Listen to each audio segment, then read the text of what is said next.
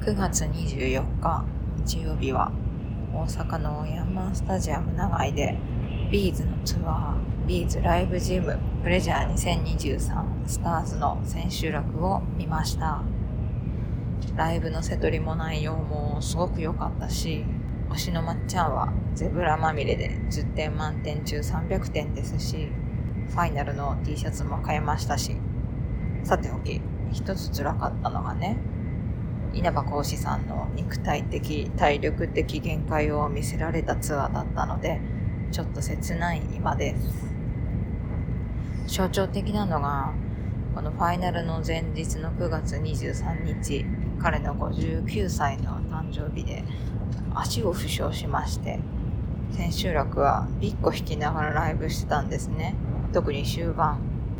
あの感じだと捻挫か軽くても人体損傷してると思うんですよね。ガチガチにテーピングしてまだ翌日だから痛み止めとか打ってやってたかもしれないですね。っていうかビッコ弾いて歌う歌手いませんよね。普通じゃないですよね。できたからやったんでしょうけど。でよく考えたらこれまでこの年まで大きな怪我なくやってこれた方が普通じゃないと思うんですけど。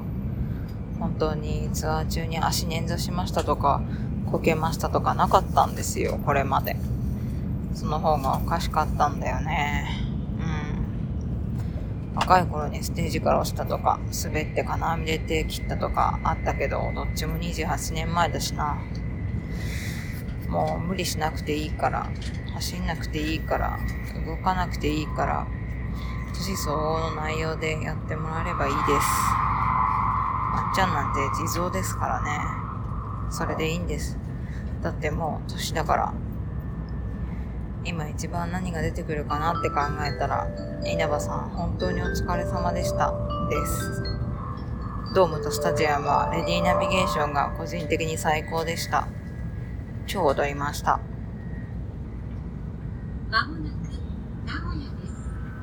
東海道線、中央線、関西線と名鉄線、近鉄線、青波線、地下鉄線はお乗り換えです。